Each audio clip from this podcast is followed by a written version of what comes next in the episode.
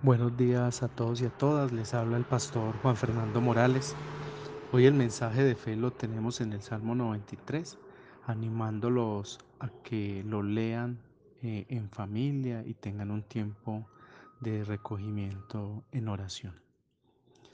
Muy bien, el salmista comienza con un verso que nos reta y nos provoca la fe. Dice, el Señor reina, el Señor es rey. Creer y decir que el Señor reina mientras se vive en la calma es relativamente fácil. Sin embargo, esta no es la situación del escritor de este salmo. Él habla después de ver la furia, la fuerza, el poder de la naturaleza. Dice el salmista en los versículos 3 y 4 que los ríos han levantado la voz esta es una manera de decir que la naturaleza se ha dado a conocer, se ha pronunciado. Allí mismo dice que el mar se levanta con un fuerte estruendo. Estas son expresiones de fuerza. La naturaleza se ha dado a conocer, es reconocida por él por su furia.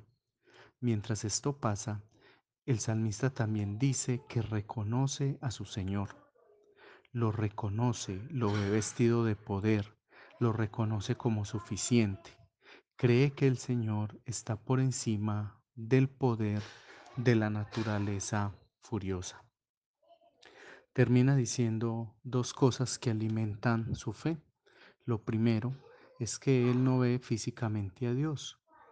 Dijimos que lo que está viendo son las olas y su fuerza. No ve a Dios, pero sí ha escuchado a Dios y sabe que su palabra es firmeza en medio de la agitación y de la inestabilidad. Lo segundo, termina hablando de belleza. En medio del caos de la confusión y de la furia, y el, en medio del poder devastador, el salmista dice que puede ver a Dios adornando su hogar. Una manera de decir también adornando su propia casa, su propia tierra. Nosotros hoy vivimos en medio del caos, de la confusión y de la zozobra.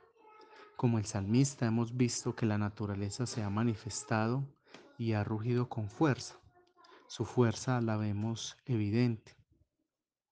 Nos invita entonces el Señor a verlo, pero con los oídos. Esto es, a recordar que Él ha sido fiel a su palabra y que seguirá siendo fiel nos invita este salmo a reconocer que Dios reina en medio de otras fuerzas que parecen reinar. Por último, nos invita el Señor a seguir dando gracias porque permanece su belleza manifiesta en el mundo. Dios los bendiga y los cuide.